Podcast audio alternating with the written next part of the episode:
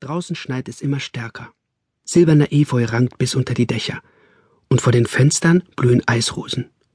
Katzen frieren mit den Pfoten an Regenrinnen fest und werden zu Wasserspeiern. Im Fluss ziehen gefrorene Fische Fratzen. Die ganze Stadt ist fest in der Hand eines Glasbläsers, der klirrende Kälte aushaucht.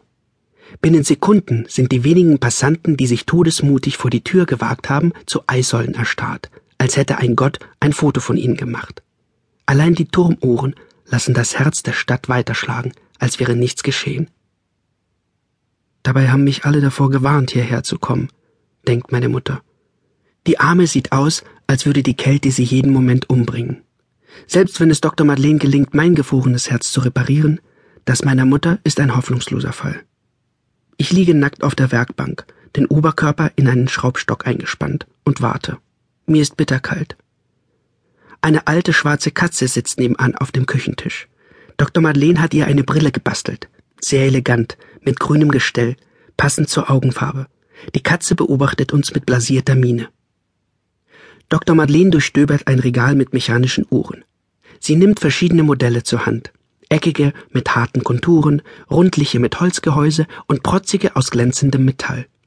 Mit einem Ohr lauscht sie dem schwachen Schlag meines defekten Herzens, mit dem anderen dem Ticken der Uhren. Plötzlich hält sich ihre Miene auf. Natürlich, diese hier.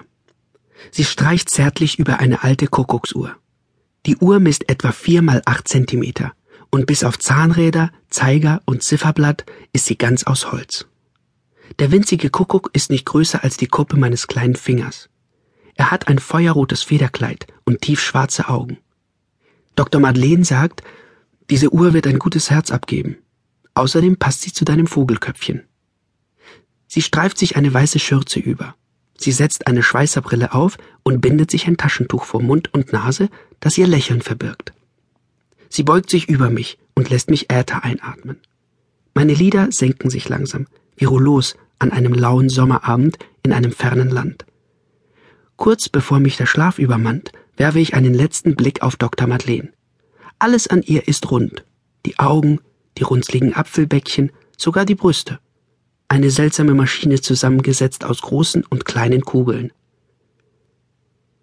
Dr. Madeleine schneidet mir mit einer großen Zackenschere den Oberkörper auf. Die winzigen Zähne kitzeln ein wenig. Sie schiebt mir vorsichtig die Kuckucksuhr in den Brustkasten und beginnt damit, meine Schlagadern an das stillstehende Uhrwerk anzuschließen. Madeleine näht Uhr und Herz mit hauchdünnen Stahlfäden zusammen und zurrt alles mit mehreren klitzekleinen Knoten fest. Er ist furchtbar blass, murmelt Dr. Madeleine. Dann schlägt die Stunde der Wahrheit. Madeleine zieht die Kuckucksuhr in meiner Brust mit einem kleinen Schlüssel auf und stellt die Zeiger auf Mitternacht. Sie wartet. Nichts geschieht. Das Uhrwerk ist nicht stark genug, um den Herzschlag auszulösen. Ich bin in einem dunklen Traum gefangen, der mit jeder Sekunde dunkler wird. Dr. Madeleine spannt die Feder ein zweites Mal, um mein mechanisches Herz in Gang zu setzen. Tick-Tack, macht die Uhr. Bubum, antwortet endlich das Herz, und die Arterien färben sich rot. Langsam beschleunigt sich das Wechselspiel von Tick-Tack und Bubum. Tick-Tack, Bubum, Tick-Tack, Bubum. Vorsichtig zieht Dr. Madeleine ihre Finger zurück. Das Ticken verlangsamt sich wieder. Sie dreht behutsam an den Zahnrädern, um dem Uhrwerk auf die Sprünge zu helfen. Aber sobald sie loslässt, wird der Herzschlag schwächer. Es ist, als entschärfe sie eine Bombe. Tick-Tack, Bubum, Tick-Tack, Bubum.